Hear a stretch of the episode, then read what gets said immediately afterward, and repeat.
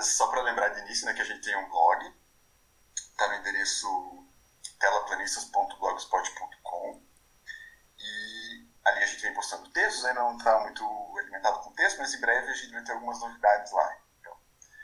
E a gente também tem um e-mail, né? De repente, se alguém quiser fazer uma crítica, uma sugestão, é, de repente isso daqui vira um canal né, de comunicação entre a gente, a gente cria um quadro aí de carta do leitor, né? Carta do ouvinte do podcast. O nosso e-mail então é telaplanistas.gmail.com. Então, gente, como eu falei, é, escolhi o filme que chama A Cor Púrpura, né? um filme de 1985, dirigido pelo Spielberg.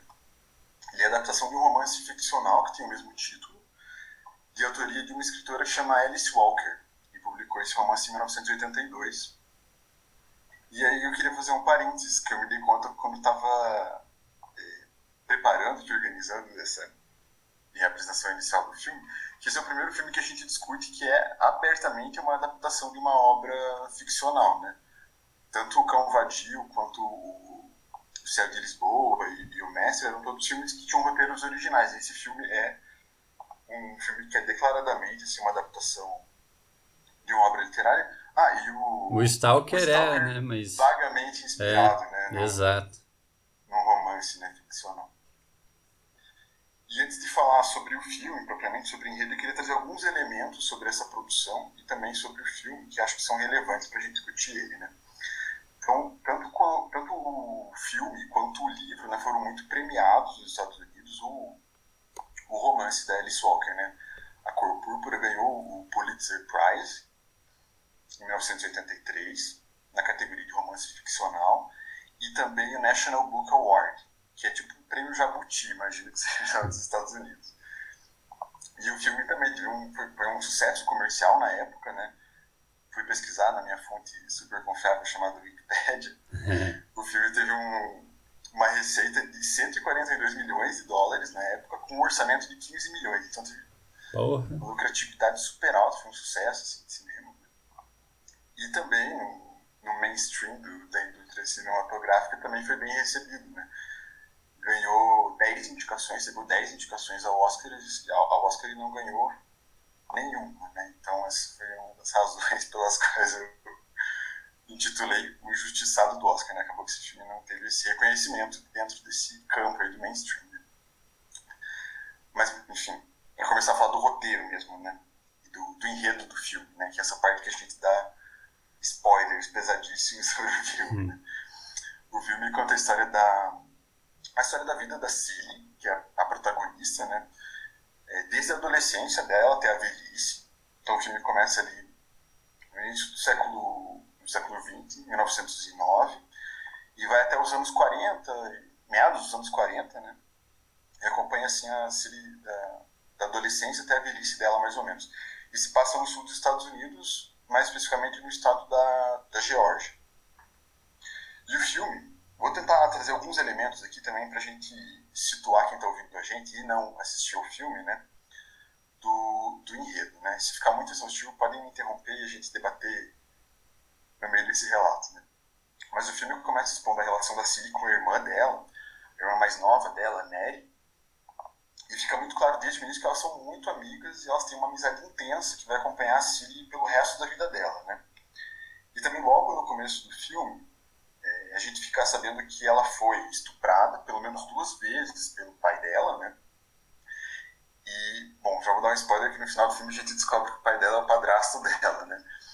Mas ela carrega também, por isso, uma culpa muito grande de ter tido dois filhos com o pai dela, né? Que são o Adam e a Olivia, e que ainda bebês foram tirados dela, né? são dados ou vendidos, isso não fica claro no filme, para uma outra família que é, recebe essas crianças. Né? Esse fato acontece né, logo no início do filme, E logo depois a mãe da Ciri, da Neri, ela morre. E a Ciri, logo na sequência, ela é vendida pelo pai dela para um, um homem que no início, é até meados do filme, assim, ela chama de senhor, né, de mister. Depois é, ela descobre o nome dele é Albert, né, que é um fato bem interessante, assim, do modo como eles se relacionavam, que é um viúvo, tem três filhos. E nesse primeiro momento do filme já fica claro que o pai da Cília é extremamente abusivo com ela, né?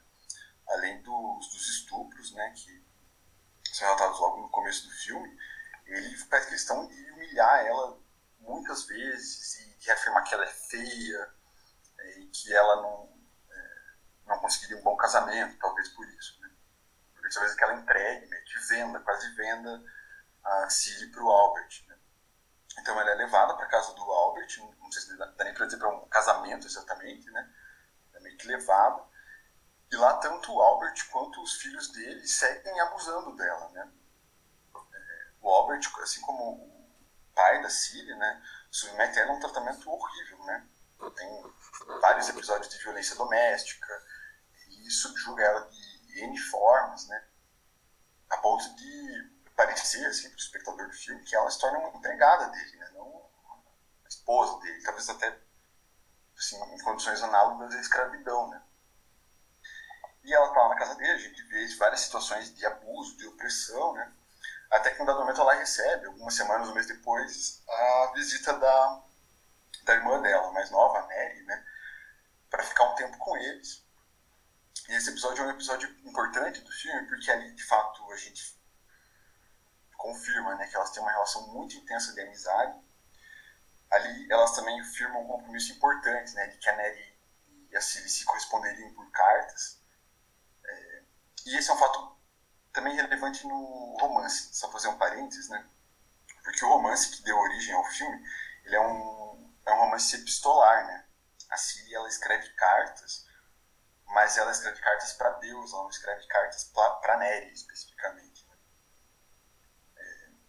A, história toda é narrada a partir desse, do ponto de vista da, da remitente dessas cartas que a Siri, né?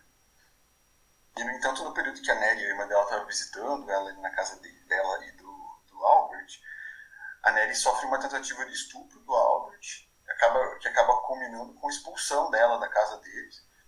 E aí eu já vou fazer uma crítica ao filme, né?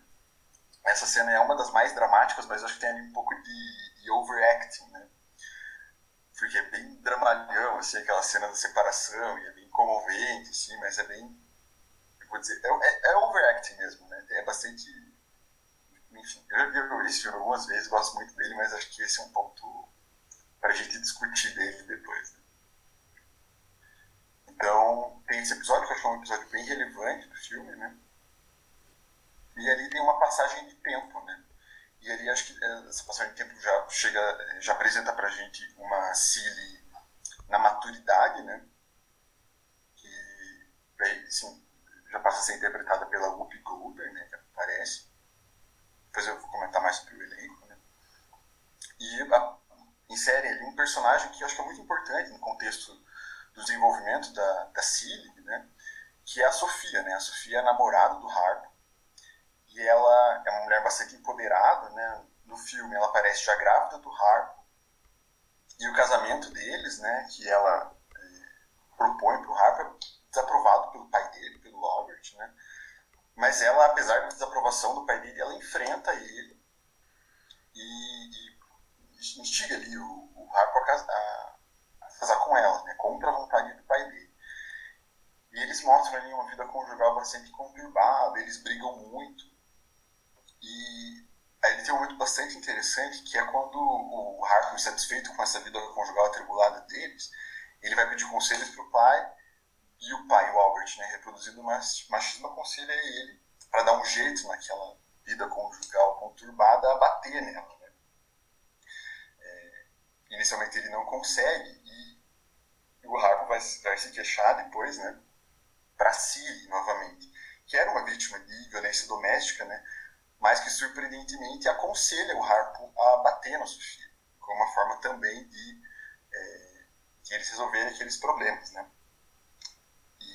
a Sofia acaba ficando sabendo desse conselho que a Siri dá para o Harpo, né? vai tirar satisfações com ela. E esse é um dos diálogos que eu acho talvez um dos mais bonitos do filme, né? E acho que um dos mais honestos, assim. E só para fazer um parênteses também, eu não falei do elenco, né? Mas a Sofia ela é interpretada pela Oprah Winfrey, né?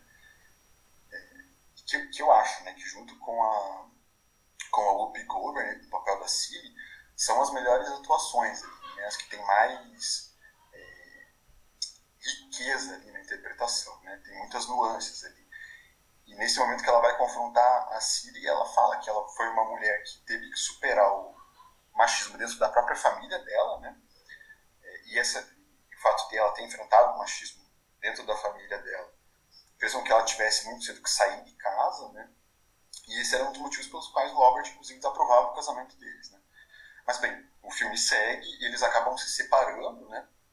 Já com alguns filhos, né? O Harper e a Sofia. E logo depois da separação dos dois, entra em cena uma segunda personagem, que é a segunda mulher que vai fazer ali tripé, digamos, de personagens femininas do filme que estrutura essa narrativa, que é a Shug Avery, né? A Shug Avery é uma cantora é, que era tipo um crush, assim, do Albert, né? Que era filha do pastor da comunidade e que tinha uma reputação ruim ali, né? Ela tinha abandonado seus filhos, depois de ficar sabendo para seguir uma carreira de cantora e que vai reaparecer na vida do Albert muitos anos depois. É, pede abrigo na casa dele para se recuperar de uma doença. Né? Inicialmente, a Shugiva é muito hostil com a Siri. Elas até parece que vão desenvolver ali uma inimizade, mas depois elas desenvolvem uma amizade muito intensa, muito próxima. Inclusive, um dos momentos que é mais bonitos assim, do filme, para mim, é quando a, a Shugiver, né, que é uma cantora, compõe uma música para Siri, né, que é uma música que ficou bem famosa depois. Hoje eu fui que inclusive o Renato Russo regravou essa música. Caraca. Que é o Missile Blues, né? Que tem uma letra muito bonita e muito significativa ali na história. É... E, enfim, ela, é, que é bastante símbolo ali da amizade que elas têm, né? Nesse momento do filme, não vou explorar ali cada episódio que, que elas enfrentam juntas, né? Mas eu acho que é o momento do filme Diferente do momento anterior, em que ela tem um contato mais próximo com a Sofia e fica ali bastante evidente como ela lida com a questão da violência doméstica, nesse segundo contato com essa mulher, o que transparece para mim, que ficou mais evidente, é a relação dela com a autoimagem dela, né? Tem um diálogo bem forte ali, no, na despedida, na verdade, da Shugaver, né, que está se despedindo do Albert e da Siri, em que ela fala como a, se ele tem que se valorizar e tem que sorrir. E, inclusive, o filme não explora muito isso, mas elas têm um pequeno romance ali, né? Elas se beijam, tem, tem uma história ali que o filme não explorou, né? Mas que acho que seria bastante interessante dessa relação entre a Cilly e a Shoegazer, né? O, e essa história, enfim, ela aconteceria, né? Dá pra ficar muito claro ali em paralelo com a história da Sofia, né? E o filme volta a relatar como a Sofia lida é, com da separação. Ela acaba sendo presa por bater ali no prefeito da cidade, que ela tinha trocado alguns insultos, passa anos na cadeia e volta a ser uma empregada doméstica da, da primeira dama do prefeito, né? Num episódio bem triste ali do filme, que ela vai reencontrar a filha depois da filha, família depois de oito anos na prisão e acaba que esse encontro é frustrado pela pela primeira dama, né, que é a patroa dela naquele momento. Enfim, ali tem uma nova passagem no filme e depois é, desse primeiro encontro entre a Cilly e a Sugavery, a Sugavery retorna né, para casa do Albert e da Cilly, mas dessa vez já com o marido. Né, e com a ajuda meio que involuntária da, da, da Shug, a, a Cilly recebe uma carta da irmã dela, depois de décadas sem ter contato nenhum com a Nery, e ela descobre que a Nery está viva, que ela está vivendo na África, e que surpreendentemente ela está trabalhando com o casal que adotou os filhos da Cilly, né, o Adam e a Olivia. E junto com a Shug, né, eu acho que isso é bastante significativo, elas descobrem que o Albert, o marido da Cilly, escondia as cartas que a Nery mandava para ela. Né? Então eles encontram essas cartas ali escondidas no, no assoalho do, da casa. E à medida que a Cilly vai lendo as cartas da irmã, vai descobrindo como foi a vida da Nery na África, e a própria Cilly vai ali desenvolvendo um ódio enorme, enorme do, do Albert, né? Que até esse momento não sabia que ela tinha achado as cartas. Esse ódio culmina quase numa tentativa de, de um homicídio ali, ele tenta matar, é, ela tenta matar ele com a navalha, né? É impedida ali pela Shoegaver, né? Então tem um momento ali de quase ela quase realiza ali a morte dele impedida por ela, né? Apesar disso, num almoço de família, que é, aí é o, digamos, ápice de tensão do filme, exatamente, né? A Siri revela que vai sair de casa, que a Shoegaver e o marido dela vão levar, elas pra, vão levar ela para a cidade.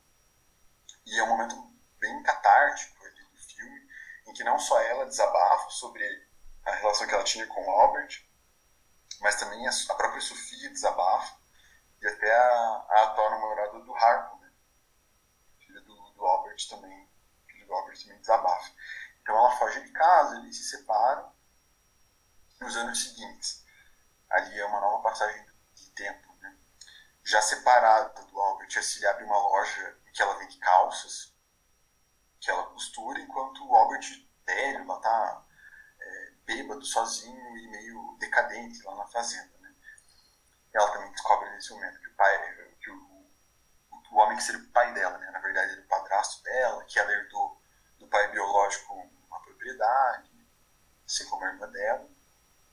E já no final do filme ali o Albert, um gesto de bondade, não sei se vocês também entenderam isso, né? Ele recebe uma carta da Cilly, desculpa, da Nery, para Cilly, que aparentemente pedia alguma quantia em dinheiro, né? E ele vai lá, pega uma quantia de dinheiro, talvez mande para Nery voltar para os Estados Unidos e eles finalmente se reencontram. É um, é ponto bem emotivo, né?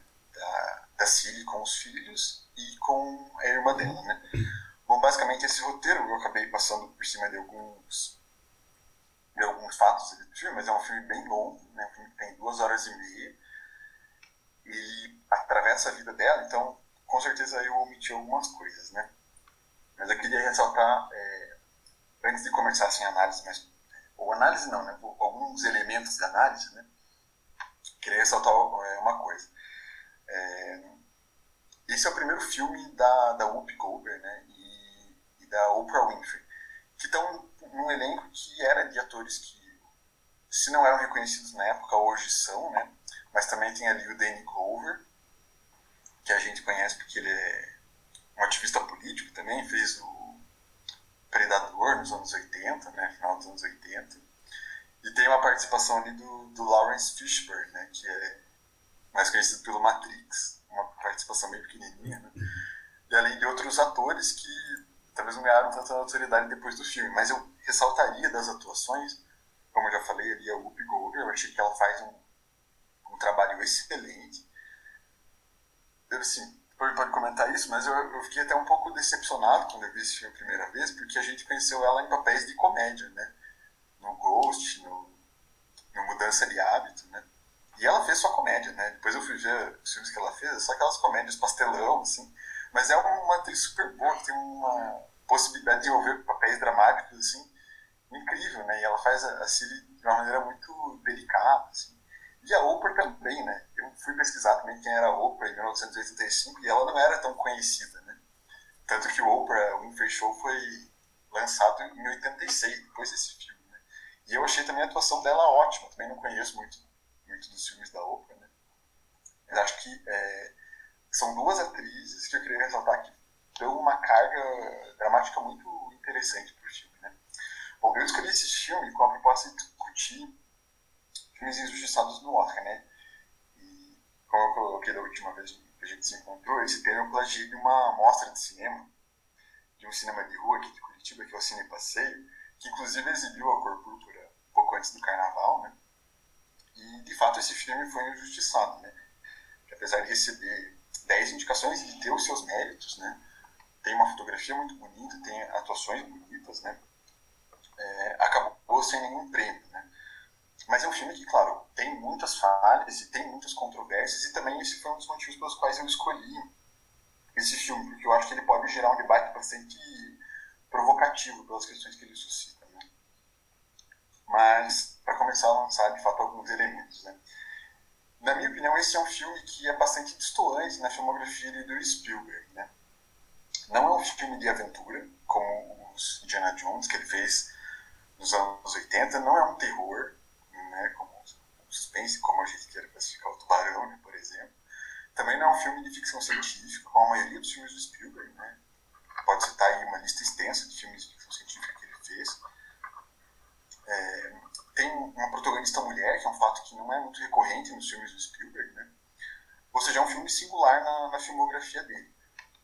No entanto, eu acho que um dos aspectos que mais chama a atenção desse filme, e que é um denominador comum, talvez, dos filmes do Spielberg, né? É que é um filme muito emotivo, né? É um filme muito carregado, é, que às vezes soa muito como um, um drama, assim, um dramalhão, talvez, assim, melodramático, né? Em muitos momentos. Mas acho que é compreensível também que é, seja retratado dessa forma, né? Uma personagem muito sofrida, que sofre uma opressão muito pesada e que encontra o seu valor e consegue se libertar da opressão a qual ela está submetida. Então é uma história que, de fato, desperta muita empatia, né? Mas também é uma história que tem uma narrativa, é, e que é uma história que tem uma narrativa que se aproxima muito de uma, de uma jornada do herói, né? Eu queria a opinião de vocês sobre isso, né? Porque é um, um, uma narrativa ali que no final, quando você conclui o filme, né, é, você vê que fica muito clara a oposição ali entre heróis e vilões, né, e que o filme tem uma moral no final dele.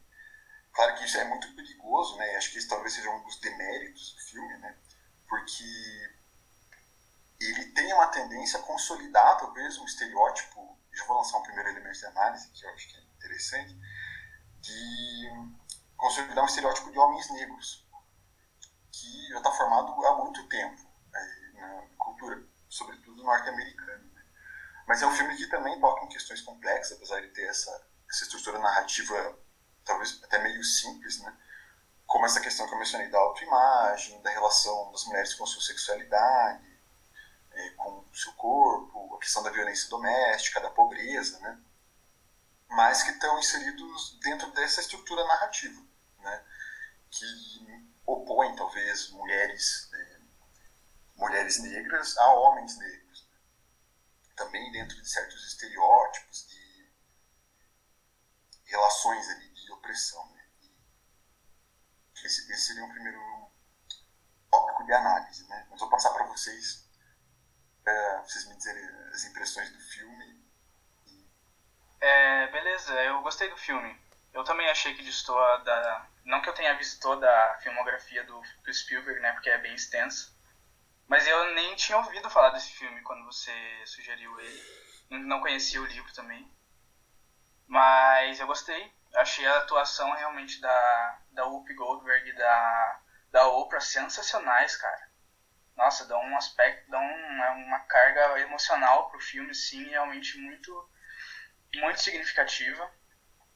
Mas eu já eu começo falando da minha primeira impressão do filme, porque o filme ele já começa muito brutal, né? Ele começa assim, pô, a, a, a guria lá começa com estupro, né? Tipo, incesto, o pai da menina estuprando ela, dando filho para ela e daí o filho sendo tirado dela para ser vendido para não sei quem, pro pastor, acho, da igreja.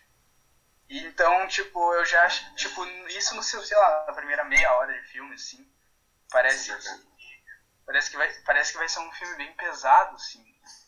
Mas, mas no decorrer do filme isso ameniza um pouco, apesar de sempre estar presente a questão, né, da opressão, do machismo, enfim, das relações familiares conturbadas ali, relações raciais também, né, e de machismo e opressão da mulher, isso sempre vai perpassar o filme, mas isso parece que contrapõe um pouco com até com o visual do filme.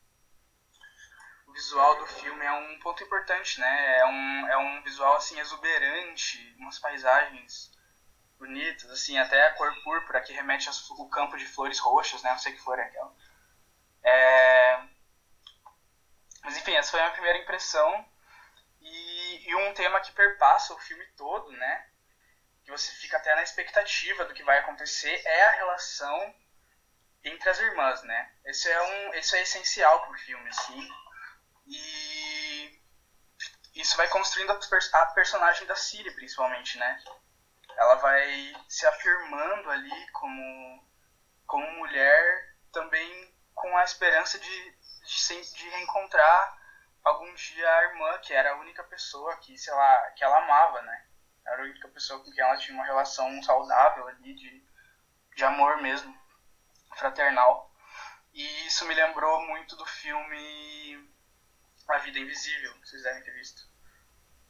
Não viu, André? Não vi. É, Todo um mundo recomendou. Que eu vi no começo desse ano, né? Que tava no cinema. É, que também tem essa temática das duas irmãs que são separadas é, uma vida por. E isso também está presente no Cor Púrpura. É, tam, também mulheres de, época, de uma época antiga, né? Em que prevaleciam, é, prevalecia o patriarcalismo nas famílias ali, o homem determinando a vida da, de todo mundo. E essas mulheres têm as suas vidas determinadas também. Elas perdem o poder de, de determinar os próprios destinos, né? No, no Cor Púrpura isso fica bem evidente. Tipo, elas são separadas. É, primeiro que elas são oprimidas pelo, pelo pai, né? Brutal ali. Depois ela, ela, a Neri, que é a irmã da Cília, ela é expulsa da casa onde a Cília mora. E elas, ela, apesar de elas se prometerem uma para outra para se comunicarem por carta, as cartas vão ser escondidas por, por décadas pelo Albert, né, pelo marido da Cilly, e, e, assim elas ficam sem saber o que aconteceu uma com a outra. Então, e só no final que a gente vai ter essa redenção, né? Esse final super muito bonito, o final, onde elas se encontram depois, mas assim, elas já estão já estão quase idosas, não sei qual a idade exatamente que elas têm, mas enfim, ficaram ali uma vida inteira. E no Vida Invisível, desculpa dar o um spoiler, André, mas elas não se reencontram. Isso é um, isso assim é um fator que deixa o filme muito mais pesado. É muito triste isso, né? Mas e o único também... contato que elas têm é através das cartas também, né? Exatamente, tem o tema das cartas, que também é escondida pelos homens das vidas de cada uma, né? Então tem esse elemento aí do. É, realmente do machismo e do, da falta de, de poder mesmo que essas mulheres têm de determinar o, o rumo das próprias vidas, né? E essa vai ser a história da Cilly no filme. É uma história de, de afirmação mesmo. Ela, ela vai aprendendo ali de uma forma é, brutal mesmo, né? Ela é, faz parte daquela casa, daquele ambiente horrível ali, que ela, em que ela é rebaixada um, uma serviçal ali pelo marido dela. E, mas ela também vai aprendendo com as mulheres que vão surgindo na vida dela, né? Com a Sofia e com a. É Shug o nome dela? É. Shug, Shug Avery. Shug Avery. Ela vai aprendendo com essas mulheres. Essas mulheres vão ser um exemplo para a vida dela. E, enfim, é, é muito bonita a história mesmo. É, no final, ela abrindo a loja dela, enfim. Né, ela conseguiu de alguma forma ali encontrar um, um caminho mesmo. E, enfim, é uma história bonita, sim, eu, eu gostei bastante. Não sei você, André. Então, é, quando eu mencionei para Maíra qual era o filme da, da rodada, ela já me alertou. Ela falou: é triste. Foi a primeira coisa que ela falou. Ela leu o, o livro também. E ela sabe que eu tenho. Assim, eu, essa é uma falha minha em termos de, de pretenso apreciador de cinema, eu fujo de dramas, assim, porque eu fico profundamente afetado, sabe? E eu entendo o que o, o Busnardo quer dizer em relação ao tom do filme. Ele, em alguns momentos, ele tem até um humor leve, né? Por exemplo, aquelas coisas do harpo caindo do telhado várias vezes. Tem uns momentos leves, né? Bem característicos do Spielberg, mas esse filme eu achei ele muito pesado, assim, para mim, pelo menos, eu, eu considerei um filme muito pesado. Eu fiquei bem movido, assim, digamos, né? É, ela me avisou da sinopse e ela também fez um alerta que você trouxe, Henry, é, que eu acho que é bem importante já de início, assim, eu queria destacar, que é a questão do relacionamento dela com a Shug, né? Parece que no livro a Má não soube detalhar porque ela leu há muito tempo, mas ela menciona que a questão do relacionamento afetivo entre elas e talvez sexual, não sei os detalhes, é, era um pouco mais forte, né? Por alguma razão no filme isso não foi tão explorado, mas eu acho que ficou ali aquela nuance, né? E agora vou puxar para uma coisa que eu achei muito interessante desse filme, que eu gostei bastante, também já é importante falar de saída, é, que todas as figuras, é, digamos, positivas do filme são femininas, né? E isso pode ser lido de muitas formas. Pode ser lido até de certa maneira do que a partir do que você mencionou do estereótipo do homem negro, né? Mas eu acho que foi tratado de uma forma delicada e bonita, assim. É... Eu fiquei pensando sobre a questão da temática racial também, como ela é trabalhada. Eu li agora no IMDB um pouco antes da gente começar a gravar Parece que o Spielberg nem queria ter dirigido, até por conta disso. E quem procurou ele, segundo eu li lá, foi o Quincy Jones, produtor musical famosíssimo, que inclusive está acreditado na trilha sonora. Ele foi um dos escritores e produtores de boa parte das músicas que a gente vê no filme, inclusive a Maquidada, né, que é a música com que o filme começa, as irmãs batendo palma no, na plantação e termina o filme né, com essa música. É, parece que ele quem convenceu o Spielberg, que é um cara branco, judeu, né, a dirigir o filme. Parece que ele fez uma ironia. É, ele falou assim: Porra, Spielberg, você dirigiu o ET, você precisava ser um alien para dirigir o filme? Parece que foi uma brincadeira, uma provocação assim, né?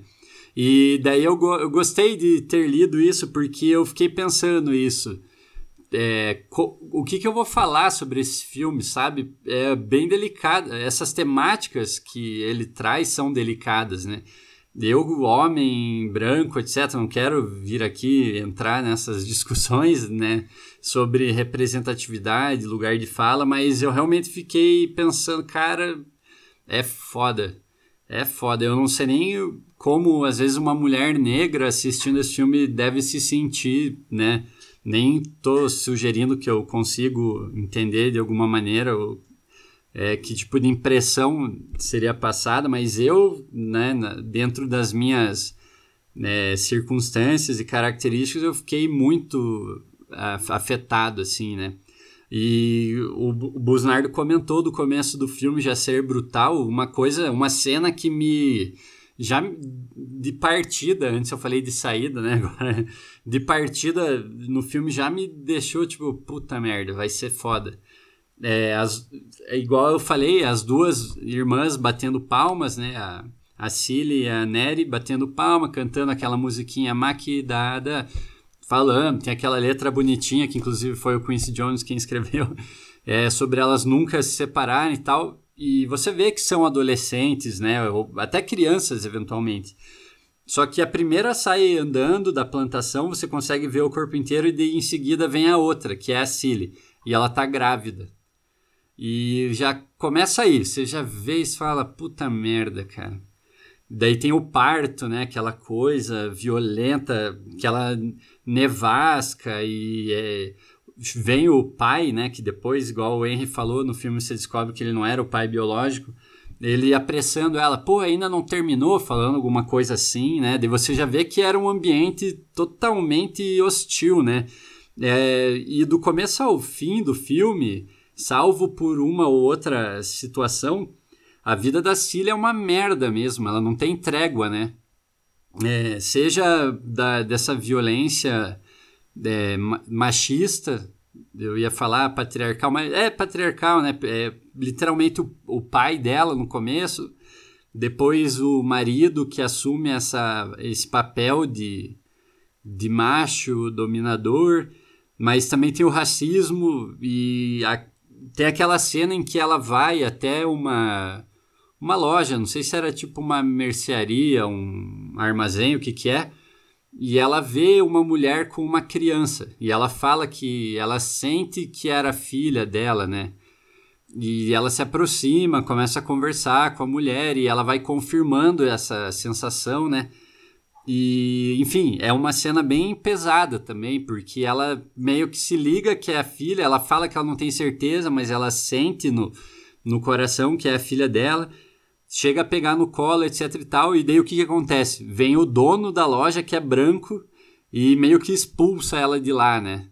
Ou seja, você vê, essa mulher passando por tudo isso, tinha que lidar com os estupros em casa, depois os estupros com o marido de merda dela, que ela continuou sendo estuprada, a violência física, e daí ela vê a, a filha que né, ela acreditava ser dela, que foi arrancada dela, Daí ela né, não consegue nem se aproximar direito e já é arrancada da loja por conta de racismo. É, enfim, é uma sucessão de coisas pesadíssimas, assim, né? E no fim parece que ele, o filme vai se encaminhando para uma espécie de redenção, né? O final ele acaba sendo, digamos, num tom mais assim de você vê algumas personagens que também passam por tensões diversas, igual você falou, Henry, da Shug Avery, né? Que era uma mulher boêmia, cantora e filha do pregador lá, o pastor.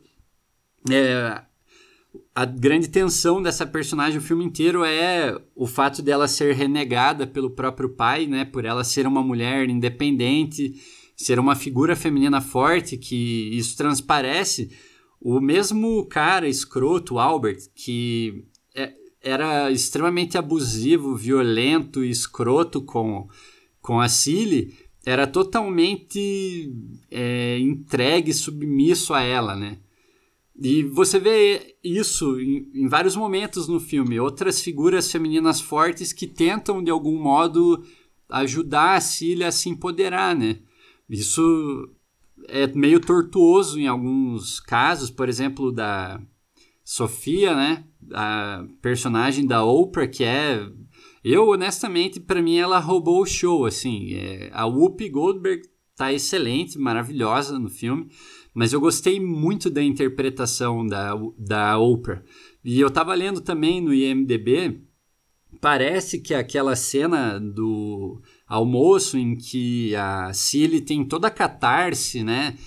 Isso logo depois que ela descobre, igual você falou, Henry, das cartas que foram escondidas, de toda essa esse afeto e cuidado e carinho do qual ela foi privada, e que eu pensei outra coisa, e já vou chegar nesse ponto que era o a ligação dela com as origens e raízes dela, e eu acho que tem alguma ligação também com a África, o fato da irmã dela ter ido para a África, que foi outra ligação mais profunda ainda com talvez as raízes dela, né, que talvez ela nem nunca tivesse tido esse, essa percepção antes, né? Mas enfim, ela tem essa catarse, a personagem da Whoopi Goldberg, ela passa por toda essa violência e é naquele momento que ela extravasa já estava decidida a ir embora. E parece que o Spielberg falou para Oprah improvisar a, a reação da, da Sofia. Que a gente, acho que o Henry mencionou, né? Mas em termos de racismo, a forma como é explorado, o filme se passava no sul dos Estados Unidos, né? Começo do século XX. Então isso foi antes dos direitos civis, da luta do Martin Luther King, Malcolm X e outras lideranças né, conhecidas dessa grande batalha aí por direitos né, que a população afro-americana travou. Então ainda era um período de muita, muita tensão. As pessoas eram linchadas. No final do filme a gente descobre que o pai biológico dela morreu num linchamento, sabe?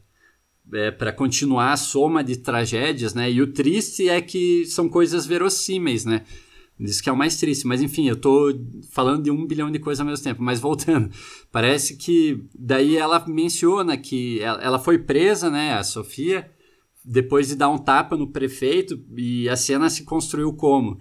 Ela tá no carro com os filhos pequenos, é, esperando o carro ser abastecido com o companheiro dela, e a primeira dama chega se aproximando de uma maneira extremamente invasiva dos filhos dela, beijando, pegando na bochecha, tipo missionário na África mesmo, né? Assim, missionário branco na África, que é uma temática muito recorrente essa figura, né? Que é bem questionável, para dizer o mínimo. E ela, depois de fazer isso, você vê que as crianças estão bem constrangidas, o menininho até limpa o rosto depois dos beijos. É, ela se vira para Sofia, que é uma mulher negra, uma pessoa forte e, e empoderada, e pergunta se ela não quer ser a empregada dela. Sem mais nem menos, assim, né? E ela fala hell no, né? Que é uma blasfêmia, isso no sul dos Estados Unidos, né? Um pouco de contexto. O sul branco, extremamente cristão. Isso daí é uma coisa, nossa senhora. E a mulher fica ofendida e o marido dela, o prefeito, vai lá interferir na situação. A, so a Sofia se impõe e leva um tapa do cara. E depois de reagir, ela é presa e fica oito anos presa sequelada, tem a vida fodida, destruída. E ela sai quebrada da prisão, assim. Essa mulher forte e tal, ela volta totalmente debilitada física e mentalmente, né? Então daí voltando para a cena do almoço, espero que nada disso esteja muito confuso, já peço desculpas, né? Voltando para a cena do almoço, parece que a a fala da personagem da Oprah para a personagem da Whoopi, né, da, da Sofia Pracili, parece que foi improvisada mesmo, que o Spielberg falou assim, ó, fale como a Sofia se sentiria em relação a Cilly, né? Porque depois que ela sai da prisão, a, a Cilly ajuda ela a fazer as compras, ela tá com um olho fudido, né, toda zoada, e a ela vai trabalhar para para primeira dama, né? É, a contragosto, mas depois da prisão ela tá toda fodida, acaba indo trabalhar para ela. E a Cilly vê ela no mercado, ajuda ela a fazer as compras. Então, enfim, eu falei tudo isso, mas para dizer que essas foram as coisas que mais me marcaram nesse filme. A maneira como as figuras femininas foram retratadas, no geral, é, são personagens muito densas, todas, uh, todos os gestos de afeto, cuidado e de empatia, amor mesmo, isso, eu acho que quase exclusivamente parte de personagens femininas, é, elas que constroem a narrativa mais interessante, na minha opinião. Os personagens masculinos, eles realmente são a, a fonte da violência, da, do medo, da privação, né? E eu imagino que isso pode ser discutido mesmo, até pelo prisma que você mencionou em, em relação aos estereótipos, né? Voltados aos homens negros, afro-americanos em particular. No Brasil, eu sei que isso também é uma questão, né? Mas falando do contexto do filme. Mas é um filme muito bonito, assim. É, o final é bem agridoce, né? Porque você. Eu não consegui ficar tipo, porra, que legal. Cara, a vida inteira dessa mulher foi uma bosta fodida, sabe? Foi muito sinistro. Ela passou por coisas assim extremamente. Ela foi tolhida da vida dela, basicamente, né? Mas, claro, no final tem o reencontro dela com a irmã, que é bem bonito, emocionante. É... Tem um pouco dessa. Você vê que ela se tornou mais empoderada, né? Ela, ela, começou a se enxergar como um indivíduo. Mas é isso, basicamente, que eu tinha para falar. Só outra coisa para finalizar, você falou de, dos momentos dramalhão, né? Que usam o termo também tear jerk, né? Para ordenhar lágrimas. É, essa cena da Mary sendo expulsa da propriedade pelo, pelo personagem do, do Glover, do, do é bem dramalhão mesmo. Elas cantando maquidada, meio chorando, assim. Eu, eu olhei essa cena e falei, porra, não, não precisava, né? Isso aí foi meio desnecessário. Mas tudo bem, né? É aqueles dramas pensando no, no Oscar, eu imagino. Infelizmente não teve nenhum desses louros que pretendia, mas é um filme muito bom, na minha opinião. Então, eu queria comentar esse ponto que vocês mencionaram ali, porque eu acho que eu gosto muito dessa história. Eu acho que ela poderosa, assim, apesar de ter uma vida de muito sofrimento, que às vezes não é muito. Assim, tem uma intenção motivacional, mas acho que o resultado às vezes não é muito motivacional, você fica muito motivado pela, pelo empoderamento que assim passa, né? Mas quando eu vi a primeira vez o filme, eu pensei assim, nossa, esse, por que, que o Spielberg foi dirigir esse filme, né?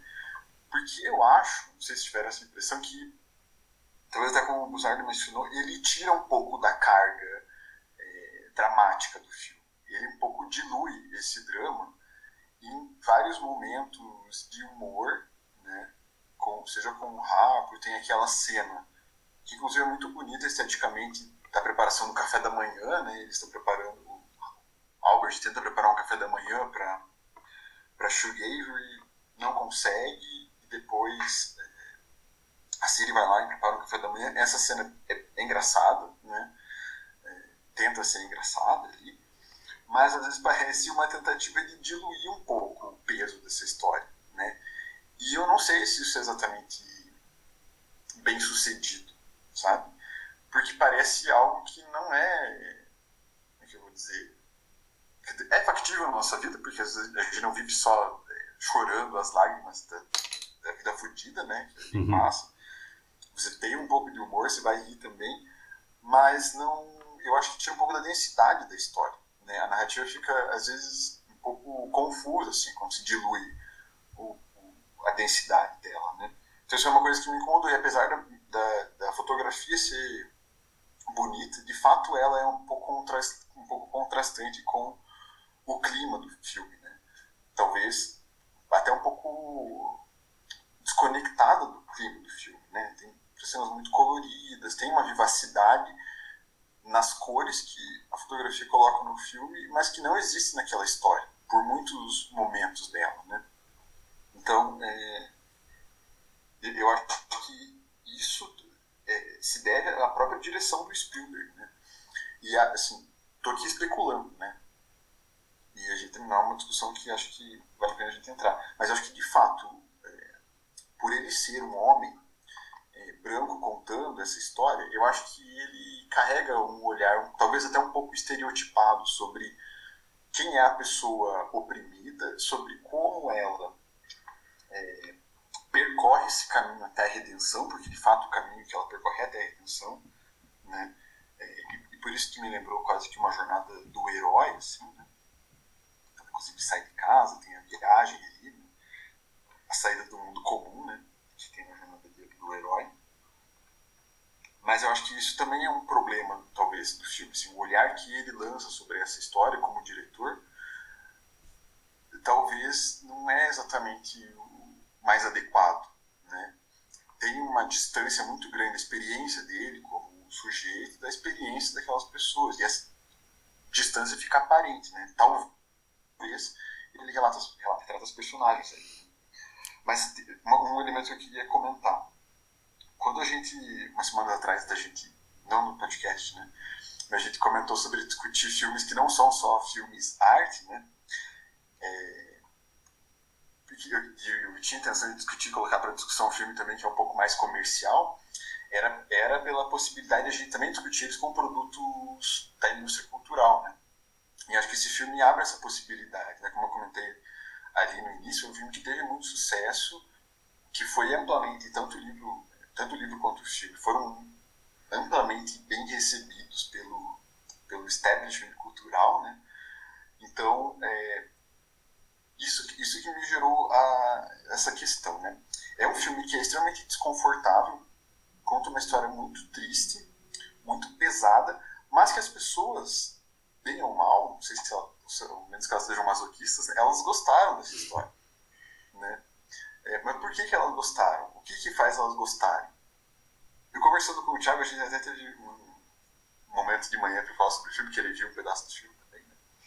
É, a minha hipótese inicial era de que o fato de ter ali um certo estereótipo, mas depois vou problematizar isso, é talvez um, uma razão do sucesso do filme, porque ele não incomoda é, pela inadequação de um personagem X ou Y um estereótipo social. Né?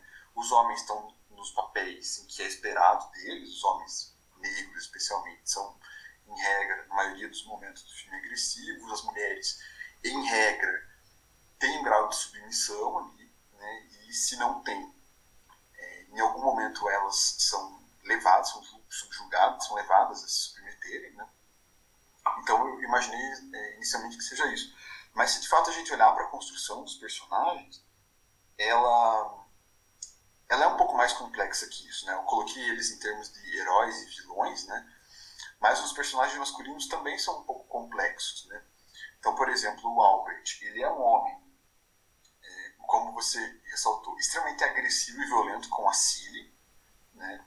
É, mas com a Shoegaver, que é uma outra mulher com quem ele se relaciona, ele tem uma outra conduta, ele trata ela de uma outra forma, né? O que fica claro durante o filme também é que a própria Shoegaver, né, com quem ele teve um lance ali na juventude, não quis ficar com ele porque ele era um homem fraco. Né? E essa fragilidade, segundo ela, vinha do fato de ele estar muito submisso ao pai dele, que em alguns momentos do filme também aparece como um cara super escroto, assim, machista, né? E que é, dá conselhos machistas para ele e tal. Então é um personagem complexo, né? Que tem é, várias facetas. Né? Depois, no final do filme, aparentemente ele tem um ato de bondade né? e tenta reparar é, o erro dele. Que, o erro não, né? A escrotice que ele fez é separando as irmãs, né? a Nelly e a Cilly, propiciando que a, a Nelly voltasse para os Estados Unidos. Então, talvez ele não seja estritamente um vilão, né? Mas ele, acho que em alguma medida corresponde a um estereótipo ali que que é, o, é o papel esperado, eu acho, né? Do, do homem, né? Chefe de família ali, que incorpora, um, que incorpora valores é, conservadores, patriarcais, enfim, né? Tipo, eu acho que tem muito disso também. Principalmente na região sul dos Estados Unidos, que é um lugar geralmente mais. E tem um né, outro componente, desculpa, Bobinha. E tem um componente de serem homens negros, né? Assim, eu imagino que o machismo devia ser rompante naquele período como regra, né? Agora, imagina um homem negro que também sofre com as suas cargas de violência, linchamentos, né? Quem que eram vítima, as vítimas de linchamento? Homens negros, né? Também eram pessoas que viviam com medo, que também eram subjugadas. Inclusive tem aquela cena muito foda. É, a Sofia fica oito anos presa depois de dar um tapa no, no prefeito escroto, né? Que foi quem agrediu ela antes. Na verdade, que ela deu um soco, enfim, derrubou o cara com, com um soco. Ela fica oito anos presa é, e so, sai toda zoada, sequelada e sob a condição, aparentemente, né? Você vê o prefeito assinando algo na delegacia, na cadeia, de ser a empregada deles, né? Que foi justamente o que motivou toda, toda a discussão que levou à prisão dela. Aí você vê aquela cena, ela ensinando a, a primeira dama a dirigir o carro. E aí ela vai, faz as compras, tem aquela cena que eu mencionei confusamente, né? Da Cilly vendo ela, ajudando, e depois de lá ela, a primeira dama, num gesto que para ela era de uma generosidade tremenda, fala: Ó, oh, eu vou deixar você passar o Natal com a sua família, né? Que fazia oito anos que ela não via, as crianças e tudo. Mas amanhã eu te pego às cinco. Ou seja, aquilo que você falou, Henry, realmente, né, em vários, várias relações ali no filme, não só da Cilly com o Albert, né? Mas essa aí também, eram análogas à escravidão, né? E é algo característico do Deep South, né? O sul é. americano ali, nessas relações, meu Deus, pelo pouco que eu sei, né? Mas enfim, o que, que acontece? Ela vai lá dir dirigindo até a casa da, so da Sofia para deixar ela lá e ela é recebida calorosamente pela família. Né? Todo mundo vai lá abraçar ela, ela vê os filhos, é como se ela fosse apresentada até para filha mais nova, né? A filha se apresenta. É, é uma cena muito pesada. Eu fiquei muito triste. Daí o que, que acontece? A primeira dama, na hora de ir embora, ela faz um monte de cagada e não consegue dirigir, bate o carro várias vezes. E os homens negros que estavam lá, da família, amigos, parentes, conhecidos da Sofia, ficam desesperados tentando ajudar ela, tentando parar o carro. E como que ela reage, a primeira dama? Ela começa a surtar, ela começa a achar que vai ser agredida ou violentada e começa a falar: sai daqui, sai daqui, eu sempre fui boa com vocês, com, né, meio que dizendo assim, vocês, pessoas afro-americanas, né, como se, de um jeito bem condescendente, escroto, então assim, você vê que os homens também eram extremamente assujeitados a relações assim perversas, né? Então, de alguma maneira eu imagino que isso também se espraiava nas relações de de machismo entre homens e mulheres afro-americanas, né? Pessoas que também eram subjugadas, oprimidas, às vezes devolvendo isso de alguma forma às companheiras, né? Não estou falando de maneira alguma que isso se justifique, não, não é esse o ponto que eu estou tentando trazer, né? Mas eram pessoas que também eram zoadas pra caralho, né? E às vezes era uma forma de compensação, não sei, é algo bem profundo. Com certeza tem gente que estuda isso e não me atrevo a entrar nesse, nessa discussão, mas é uma coisa que me veio à mente. E o Albert é bem isso que vocês falaram também. É, ele era totalmente submisso ao pai dele, que era um cara baixinho, mais branco, inclusive, e aí mais, a pele mais clara, né? Usei uma expressão é, equivocada, peço desculpas ele tinha a pele mais clara do que o próprio filho e ele esfrega isso na cara dele, né? Em alguns momentos. Ele fala disso, né, tal, e o próprio Albert também fala e reproduz o racismo, e é esse o ponto que eu tô falando, falando que eu tô querendo chegar. Como o racismo ele aparece de diversas formas, eu imagino até na forma como esses homens negros eram violentos com mulheres negras. Quando a ele escuta, né, da, da Shug Avery que a Cilly ia embora com ela, uma das coisas que ele fala para a Cilly para tentar é, desmotivar ela é assim: ah, você vai fazer o quê? Você é preta, você é feia, você é não sei o quê. Ele começa a humilhar ela. E dentre as coisas, ele menciona a cor da pele dela. Ele, um homem preto também, né? Então, são coisas muito complexas. É por conta disso que eu falei que quando eu tava pensando sobre o filme, eu falei, puta merda, cara. Porque tem muitas coisas fodas, assim, de debater que eu não sei se eu tenho, assim, o... Primeiro, a própria compreensão delas, né, enquanto sujeito e, vivência, mas essas foram as impressões que eu tive, assim. É bem foda, né? E até te, eu acho que alguns papéis eram esperados dos homens pretos até por isso. Às vezes até por conta disso, ó, você sofre pra caralho fora da tua casa, você é zoado, as pessoas te enxergam como um ser violento e zoado, então, pelo menos na tua casa, você tem que agir de uma certa forma para te respeitarem, que é o que o pai do Albert falava para ele, né? Que é uma lógica perversa pra cacete, né? Desculpa toda a fala aí, galera, mas era só isso. Mas eu acho que esse é um, um aspecto essa tensão entre as relações raciais, né, negros e brancos, que ficou subexplorada ali. Né?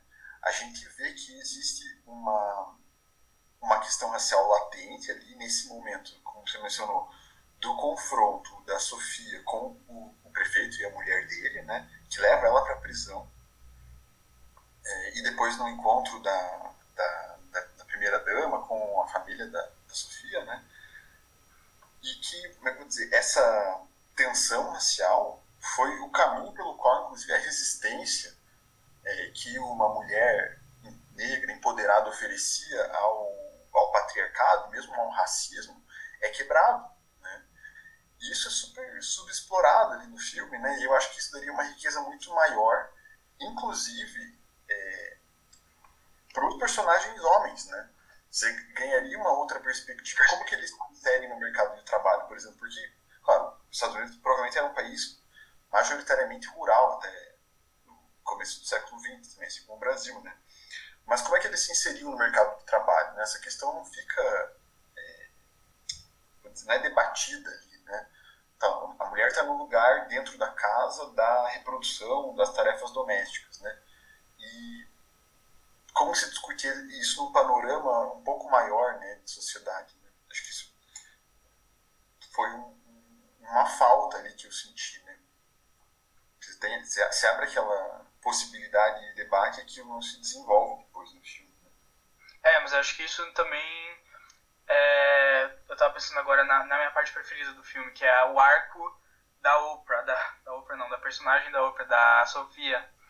Isso não diminui o, o ali o desenvolvimento dela, né, no filme, que é um, a parte do filme que me deixou realmente mais é, é de quebrar o coração, assim, né, o arco dela, porque ela no início ela é uma mulher super empoderada, inspiradora para Cilly, né, que ela ela peita em situações, né? Ela, pô, ela até bate no marido dela, dá, dá um socão no olho do cara.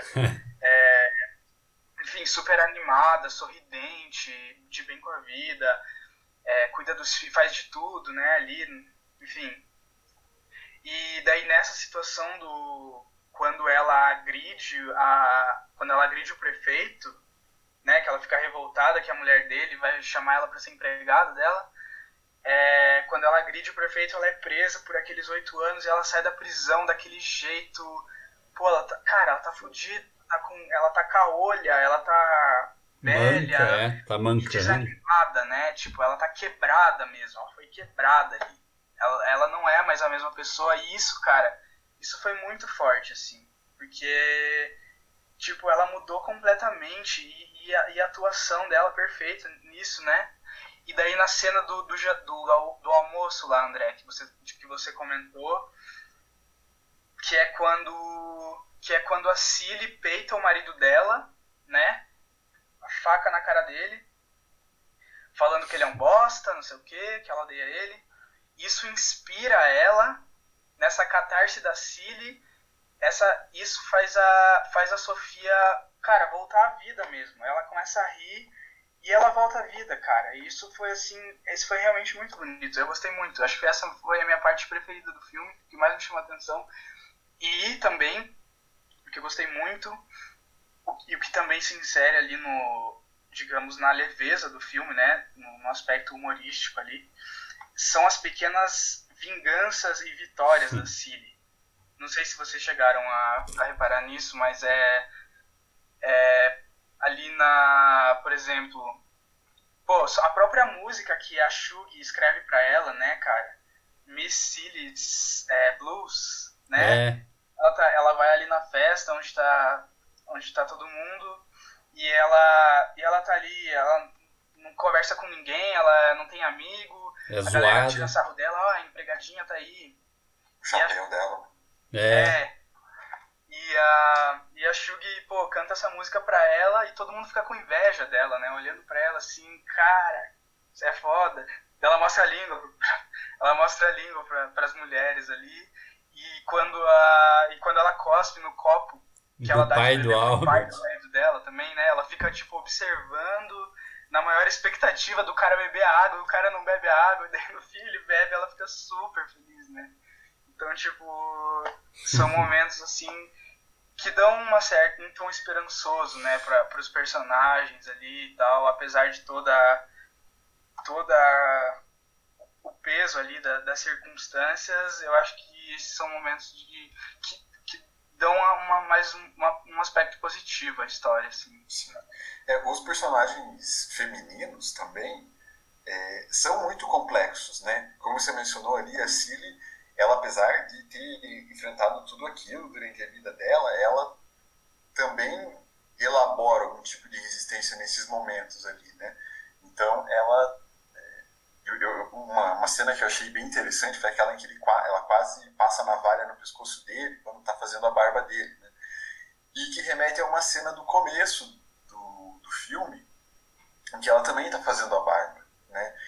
E que naquela primeira cena, durante ainda a adolescência dela, quando ela acaba de chegar na casa do, do Albert, né, ela tá morrendo de medo de causar algum mal a ele, de causar, de ferir ele, de cortar ele, né. Mas naquela altura da vida, anos depois, em que ela tá na mesma cena, na mesma circunstância, fazendo a barba dele, ela já não tem mais medo. Talvez seja, inclusive, a intenção de matar ele. Né? Então, é, como é dizer? Ela tem, ela pensa uma forma de resistência, mas que ainda não é a libertação dela daquela situação, né? E que, como que eu vou dizer, vem dela, mas também vem da, de, de elementos que as pessoas trazem para ela, né? Então ela passa a se achar alguém bonita, as roupas dela, é, logo ali no final do filme, o sorriso dela, né? exatamente. É, as roupas dela mudam, ela começa a se vestir um pouco melhor, assim, com brincos, enfim. É, e o, o, a gota d'água, exatamente, na verdade, o, o, gatilho, digamos, faz ela se libertar e faz ela querer sair daquela situação de opressão, é exatamente perceber que o Albert tirou dela a possibilidade de ter, desenvolver a relação afetiva que ela mais prezava ali, que era com a irmã dela. Né? Então, é, ela busca em si mesma, no final do filme, talvez a, a redenção, né? com a ajuda e com a colaboração ali das outras personagens. Mas é extremamente complexo, né? Por exemplo, a né? Ela era também uma mulher super empoderada, super certa de que ela fez as escolhas certas da vida dela, deixando os filhos para trás e apostando na carreira de cantora dela. Mas no final do filme ela também tenta se redimir da ruptura que ela teve com o pai dela, né? Que era o, pastor, né? Da comunidade. Então essas personagens vivem essas angústias, né? De ao mesmo tempo buscar um empoderamento e ter o revés dele, por exemplo, né? A Sugaver e a, a Sofia, né? E você ser preso, no caso da Sofia ou da Sugaver, que você e seu pai não olhar na sua cara, né? Tem uma cena em que ela entra na igreja antes deles fazerem as pazes, né? E ela não consegue nenhuma palavra dele. E depois, quando ela volta com o marido e tal, ele passa, né? Ela vai receber as cartas. É quando ela recebe a carta da Neri, né? Inclusive, entrega para Cilly. O pai dela passa bem na hora num, num carrinho de, né, puxado a cavalo e ignora ela totalmente. Ela fala: Olha, eu sou, eu sou casada. Ou seja, ela acabou se adequando a um papel que ela acreditava que era esperado dela, e nem isso faz ele sequer, né? dar conta dela. Mas agora eu tenho dois, duas coisas que eu queria falar, assim, é... A primeira, Henry, é sobre isso que você mencionou do da forma como essas discussões foram abordadas ou não, né? E eu acho que a resposta talvez esteja até. Eu estou conjecturando também, espero não estar tá me equivocando se eu tiver existe o um e-mail aí do podcast. Honestamente, eu, seria um prazer ver que alguém ouviu isso e pensou junto com a gente, enfim, pode eventualmente contribuir para eu aprender, enfim. Mas eu acho que o problema está justamente na forma hollywoodiana, assim, do filme, sabe? Porque a impressão que eu tenho é que esse filme era um filme, foi um filme pensado para disputar Oscar, sabe? É, eu não falo que isso seja ruim necessariamente, mas todo ano tem aquele filme que você olha e fala, os caras querem Oscar, sabe? E geralmente são esses dramas. Eu acho que isso é uma tendência que meio que mudou nos últimos anos, mas foi uma tendência por muito tempo. E esses filmes que existem para arrancar lágrima a todo custo do espectador. Que é aquela fodelança extrema da personagem do começo ao fim e daí sempre tem que ter uma redenção, óbvio, né? Que senão também. é, acho que daí acaba não sendo perde tão. É, e perde mercado também, né? Porque existe um limite de miséria que a gente consegue consumir, né? Que nem eu, particularmente, eu não sou o sujeito universal, mas eu evito ver filme assim, porque eu fico péssimo, sabe? Às vezes eu me sinto um covarde, assim, ou sinto que eu tô me privando de filmes bons, mas é que eu sei que eu vou ficar mal pra caralho. Então eu sei que Hollywood também tem um limite, assim, tem algumas fronteiras que eu acho que eles evitam passar, porque senão não vai ter arrecadação e bilheteria, né? As pessoas em geral elas não querem consumir essas coisas que deixam elas totalmente miseráveis ou é, existencialmente conflituosos, né? Assim, agora de novo eu tô conjecturando, mas vamos ver as maiores bilheterias aí, né? Vez ou outra tem um drama ou um filme mais assim no meio, né? Geralmente são filmes mais leves e descontraídos, né? Por isso que não tô querendo ser babaca, mas por isso que Velozes e Furiosos, Transformers, etc, sempre estão super bem na bilheteria que é um tipo de entretenimento que é mais é, palatável para qualquer pessoa, né? Mas esses dramas, assim, eu acho que às vezes eles são feitos já pensando numa disputa de, de Oscar e tal, né? Então eu acho que isso limita também na profundidade como certas questões são abordadas. Eu acho que isso mudou nos últimos anos, aí tem uns excelentes dramas que vão em temas muito espinhosos e doloridos, assim, né? É, e que tratam eles de maneira super boa, mas sei lá também, é 85, né? Por exemplo, essa questão do romance homoafetivo e homossexual entre a Cilly e a, a, a Shug, né? Pelo que a Ma me falou, essa era uma era um aspecto mais importante no livro. Não posso confirmar, ela também não lembrava muito bem, então é uma coisa que eu teria que pesquisar. Mas não me surpreende eles não terem tido tanta coragem de explorar isso profundamente, né? Apesar de ter tido beijos e tal, né? Aqui no Brasil, quando que foi o primeiro beijo numa novela, né? Entre pessoas do mesmo gênero? Sei lá, foi há pouco, foi notícia, né? Então, assim, apesar dos pesares, também tem os seus méritos, né? Sim. E... É, eu acho que tem, um, tem uma questão aí que, de fato, o contexto da indústria eh, cinematográfica na época não fazia surgir muitos filmes com personagens negras e, e no papel de protagonistas, né? Então eu acho que aí tem de fato um mérito desse filme ter produzido, ter sido produzido naquela época, porque até é, pesquisando sobre o filme eu descobri que recentemente uma atriz bem conhecida, a Miranda Richardson, fez alguns filmes é, foram bastante vistos, ela acusou o Steven Spielberg de nunca ter é, tido uma protagonista mulher. E daí alguém chamou a atenção dela falou: não, tem a cor púrpura e tem a Cilly, né? Uma protagonista. Mas veja, é uma única protagonista que ele retratou, né? Assim como, imagina, ele é um diretor também de uma outra época, né? É, que fez a carreira nos anos 80. Então, é, 80, 90, né?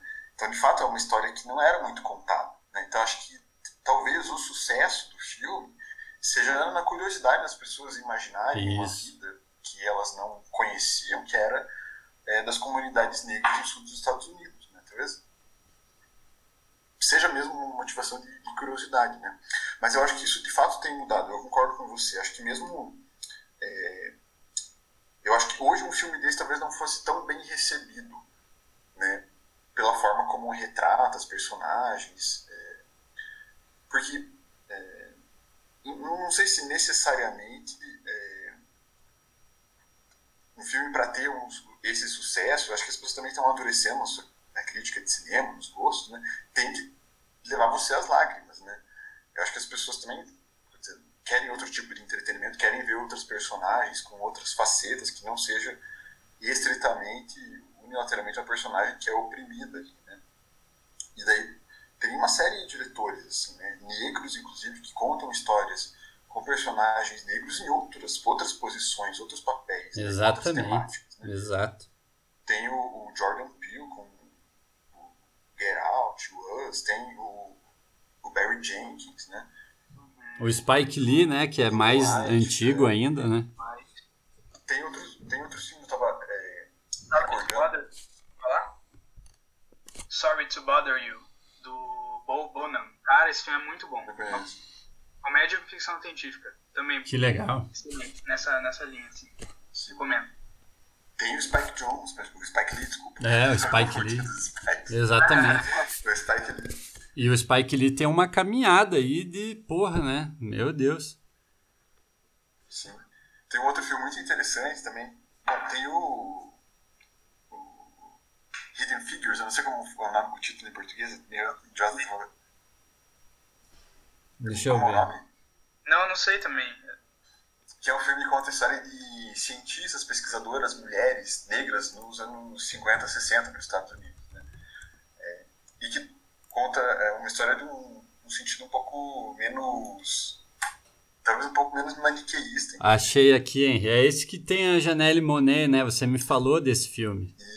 É Estrelas Além do Tempo, de 2016. Então acho que talvez um filme hoje, assim, não tivesse tanto espaço quanto teve, né? Mas eu acho que, de fato, se deve, se deve é, esse contexto, né, dos anos 80. Não tem muitas histórias nesse sentido contadas. É Sim, verdade. é um grande mérito, é um grande mérito desse filme, eu acho, ser dirigido pelo Spielberg, que, cara, não sei se tem alguém do mainstream que seja mais bem sucedido com ele, assim, no sentido de, tipo, nome e, né, histórico de filmografia, assim, pô, o cara, o cara, gostando ou não dos filmes dele, tipo, o cara é foda, assim. E Sim. ele tendo adaptado essa história, pô, uma história é, é evidente, é pró, é, é pró, né, African American e pró feminismo, pô. Tipo, isso e, e isso sendo, né, tipo, de uma forma acessível para as massas, assim, isso é tipo é muito louvável, cara. Teve Principalmente uma puta. 80, enfim, é, a- tipo, dá pra criticar várias coisas do filme, que nem a gente fez aqui, mas, tipo, nesse sentido, a- eu acho que até essas coisas, assim, de, é, de tirar, por exemplo, o romance homossexual entre as duas personagens, tipo, faz parte dessa adaptação pro mainstream, né? Sim. Tipo, até pra deixar, por exemplo, sei lá, não, não tem muita violência, não tem cenas de sexo explícito, pra deixar, como que fala, a classificação etária, né, mais baixa, pra cada mais, pra ter mais público, tipo, isso faz parte desse, desse mundo do mainstream. É, com certeza. Ah, Os próprios estúdios, né, já devem. Os estúdios interferem muito na liberdade criativa dos, da galera É. lá em Hollywood, né? Sim. Mas eu gostei muito desse filme. E, e o outro aspecto que eu ia falar é que tem umas coisas que eu achei legais, assim, que me fizeram lembrar, assim, de coisas extra, extra filme, né? Primeiro tem uma cena em que é logo depois que ela descobre o acervo de cartas que o idiota do Albert confiscou, né? E ela fica lendo em toda oportunidade que ela tem. Ela tá trabalhando, ela lê. Ela tá na missa, ela esconde a carta na Bíblia e lê. E daí tem uma hora em que ela tá andando e ela tá lendo, e daí tem uma galera, um monte de homem negro é, trabalhando numa ferrovia. Não sei se vocês lembram dessa cena. Daí eles estão batendo em uníssono, assim, e cantando. E isso era uma coisa recorrente. É, aqui no Brasil, eu sei que tem um equivalente, não estou falando, pelo amor de Deus, se tiver cientista social, antropólogo aqui, é só um, um paralelo aqui que eu sei que não tem correlação alguma, mas tem os puxirões, por exemplo, de comunidades quilombolas, que também, assim, são pessoas fazendo trabalho coletivo. Ali eu não sei qual que era a natureza do trabalho, se era um trabalho assalariado, o que que era, né? Mas isso é fato, era uma coisa que existia e teve um etnomusicógrafo, sei lá o termo certo, chamado Alan Lomax, que gravou. Ele tem um acervo enorme de gravações de, desses cantos, é tipo músicas de trabalho e de campo e até de, priso, de prisioneiros também. E era muito similar. Eu, eu enxerguei essa é, essa similitude assim, né? E eu acho que é bem legal para quem eventualmente está ouvindo, se não conhece o trabalho do Alan Lomax, procurar. Não é difícil de encontrar. E a outra coisa, tem um livro de uma escritora mulher que eu já falei várias vezes. Inclusive, eu comprei e dei de presente para Má, ela nunca leu, porque ela achou chato o começo. Eu só tenho dado umas alfinetadas na Má, né, aqui, mas tudo bem. mas é um livro muito bom. Eu acho que eu mencionei para vocês. Tem um filme também, que se chama O Coração é um Caçador Solitário, da Carson McCullers. É, ela era do sul dos Estados Unidos, agora eu não lembro os detalhes assim da biografia dela, mas era do sul. E ela escreveu esse romance. Ele tem vários personagens, é, não é, ele não se enfoca em um protagonista apenas. E dentre eles, um é um médico negro. E é bem foda de assim de ver realmente como eram as relações raciais. Ela não era uma mulher negra, era uma mulher branca, escritora, mas enfim. E eu lembrei, assim, de, de, dessas tensões constantes, de como às vezes uma pessoa negra, um, um afro-americano que é respeitado na sua própria comunidade, às vezes não tem nenhum pertencimento, nenhum é, apreço, né, fora dela, assim, ou se tem é uma coisa bem defeituosa, né, e sempre mediada pelo racismo. E daí isso vem ao outro ponto que eu queria trazer, que é o, prometo que é o terceiro e último. Quando eu vi o na legenda dizia um cabaré, mas eu, eu não sei se é o termo mais apropriado, mas aquele bar improvisado que o Harpo fez depois que a Sofia largou ele no, na propriedade do pai, isso me fez lembrar também de um, de novo, outro paralelo que eu sei que não, né, algum cientista social, antropólogo pode ficar até ofendido, né, mas que me fez lembrar são dos clubes sociais negros que tinham aqui no Brasil, que eram lugares culturais, né, que eram frequentados pela comunidade negra, né, por pessoas pretas e onde se preservavam algumas tradições. A gente vê lá o blues, né? A própria é, Shug Avery canta lá e atrai uma galera. Você vê uns artistas super talentosos, né? A música é, negra americana, a música preta americana, ela surgiu em grande parte nesses lugares, assim como o samba também, né? É, no Brasil. A gente tem aqui em Curitiba a Sociedade 13 de Maio, ela tem essa característica. Acho que é o segundo clube social negro mais antigo do Brasil, sabe? E eu achei legal eles retratarem isso, porque é uma coisa que fez parte da realidade mesmo, né? Da população preta nesses períodos, né?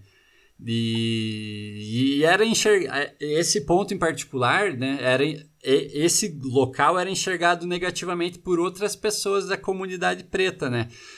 Tem aquela cena do pastor, logo depois em que, é, em que a Shug faz a primeira apresentação lá, você vê o pai dela, o pastor, é, pregando e falando assim: é, a Babilônia fica aqui perto, a poucos metros, né? E no final do filme você consegue ouvir o coral cantando lá do bar, e daí todo mundo vai até a igreja, né? Outra cena meio dramalhão do final, mas eu achei bonita, né? E eu achei que foi interessante isso tudo, assim, porque mostrou que tem conflitos assim também, mesmo dentro de uma comunidade que também sofre, né? É, diversas violências e opressões é, estruturais mesmo, né? De como tem conflitos dentro dela própria, né? Acho que isso vem um pouco ao encontro do que eu falei antes sobre uh, como pessoas pretas reproduz, reproduziam violência entre si também, no caso dos homens com as, as mulheres naqueles personagens ali que a gente destacou, né? Você falou do cabaré, que é o bar né? Isso. Mas eu achei bastante interessante também um outro local que se dá uma associabilidade ali daquela comunidade, que é a igreja. A né? igreja. Que mencionou ali. Então as pessoas se encontravam na igreja, o próprio Albert né, conheceu a Nery e a Siri na igreja. Vários dos conflitos se desenrolam ali e um deles, inclusive, se desenlaça dentro da igreja, né, que é o da Shagaver com o pai dela, que é o pastor, né? Então eu acho que são dois lugares e a música de igreja também, né, é algo bastante específico, né, e bastante presente nessas comunidades, né.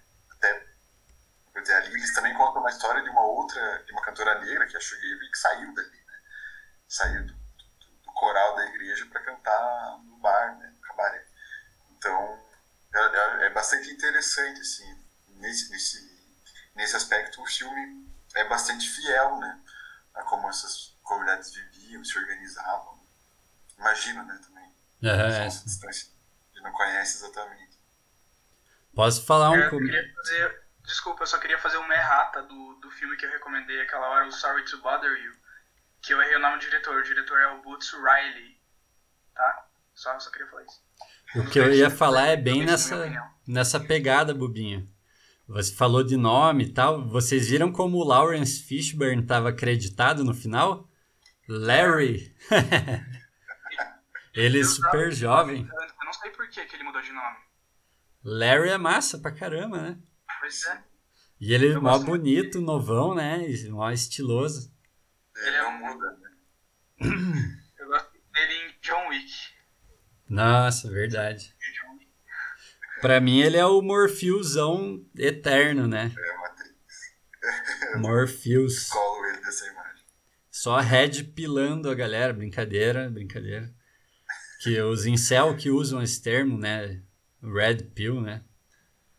Ve- Veja como as coisas podem se interlaçar, né? Falando aqui de Morpheus, Red Pill, né? Que era a pílula para você enxergar para além da Matrix, né? Aquela metáfora no filme. E é o termo que os incel babaca usam também, né? Para falar, aspas, a verdade sobre as mulheres, né? Destilar misoginia. Mas tem uma cena que é engraçada. Eu até anotei, agora eu lembrei. Eu ia falar, daí eu anotei, agora reli aqui.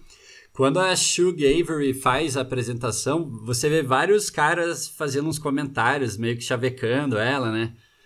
Ai, não sei o que, vem aqui, blá blá blá. Daí um deles fala assim: É, eu beberia até a água do teu banho, o cara fala, né? E daí eu achei curioso, porque esses dias eu vi uma notícia de uns gamers nerdões que estavam comprando água do banho de uma cam girl. Não sei se vocês viram isso. Ela estava vendendo, ela tomava banho e guardava água num potinho e vendia. Daí eu falei, porra, até nisso esse filme foi meio vanguardista, né? Antecipou essa tendência aí, uns caras nojentão. Que nojo. Eu posso cortar isso na edição, tá? Só. Não se preocupe. Nossa, que bizarro. É. E outro chaveco que eu achei legal, chaveco aspas, né? Mas logo depois daquela noite lá, daí tem a briga no bar, né? A Shug meio que cuidando da Cilly, leva ela embora, né? Do bar, ela fascinada olhando a galera quebrando o pau, que inclusive é um momento meio de comédia do filme, né? Coisa bem pastelão, pastelona, assim, a galera se quebrando, e ela volta até pra olhar, ela meio rindo, fascinada. Daí elas vão pra casa e tem aquela cena muito bonita, assim, que eu achei uma das mais bonitas, né? E a, a Shug fala algumas coisas, tal, fala, ah, me mostra aí o teu gingado, né? E, e tá tocando a música, ela tenta fazer a Cilly dançar, e a Cilly sorri, mas botando a mão na frente do rosto, né? E ela fala, por que você esconde o teu sorriso? Eu quero ver o teu sorriso. E tem todo aquele processo, ela que ela faz para Cilly se sentir confortável e sorrir, né? E daí eu lembrei já de uma das primeiras cenas do filme. Teve aquela que eu falei, ela, a Cilly e a Neri fazendo maquidada, né? E depois andando, de você vê que uma delas está grávida, você descobre que é a Cilly.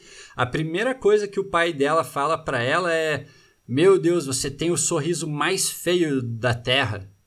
E tem, depois você entende por que, que ela, né, ria da forma ela como ela ria. né? Ela tem vergonha do sorriso Totalmente, dela totalmente, né? E essa cena aí é bem bonita, assim, até da, da Shug se retratando por ter sido escrota com ela nas primeiras interações, né? Mas daí, enfim, delas tem aquele breve lance delas, né? Que não foi tão explorado no filme. Daí não vou fazer nenhuma presunção sobre a sexualidade, a orientação sexual das personagens, mas daí no dia seguinte tem a narração, né, em off da, da Cília, ela falando: depois daquela noite eu, eu, eu fiquei. Como que ela fala assim? É. A Shug é como mel e eu sou como uma abelha. Aonde ela ia, eu ia atrás. é claro, pode ser o componente do afeto, respeito, admiração, carinho, amizade, né? Mas eu achei engraçado esse, essa coisa aí. Exatamente, bem bonito. Gente, eu acho que é isso. Eu gostei muito da discussão. Também adorei. Adorei. Filme super bom. Como eu falei, não é um filme que eu teria coragem de assistir, ainda mais depois dos alertas que a Maíra me fez. Falou, esse filme é triste. Ela falou, esse filme é tipo preciosa, assim. Eu acho que não chegou nesse nível, assim, porque as abordagens foram um pouco diferentes. Mas realmente, é pesado também, cada um à sua maneira, né? Mas eu gostei bastante, Henry. É... Eu acho que são temas que são muito atuais, infelizmente, né? De, se pensar. E da gente conhecer também essas realidades aí recentes, né? De, ah, tudo bem, é uma realidade dos Estados Unidos tal, mas não é tão distante assim quanto a do Brasil, né? Em relação à brasileira. E eu gostei muito da tua indicação. E também por ser um filme do Spielberg, um filme que provavelmente mais gente conhece. Eu conhecia de nome, mas não sabia do que se referia, né? Enfim, obrigado pela recomendação, excelente.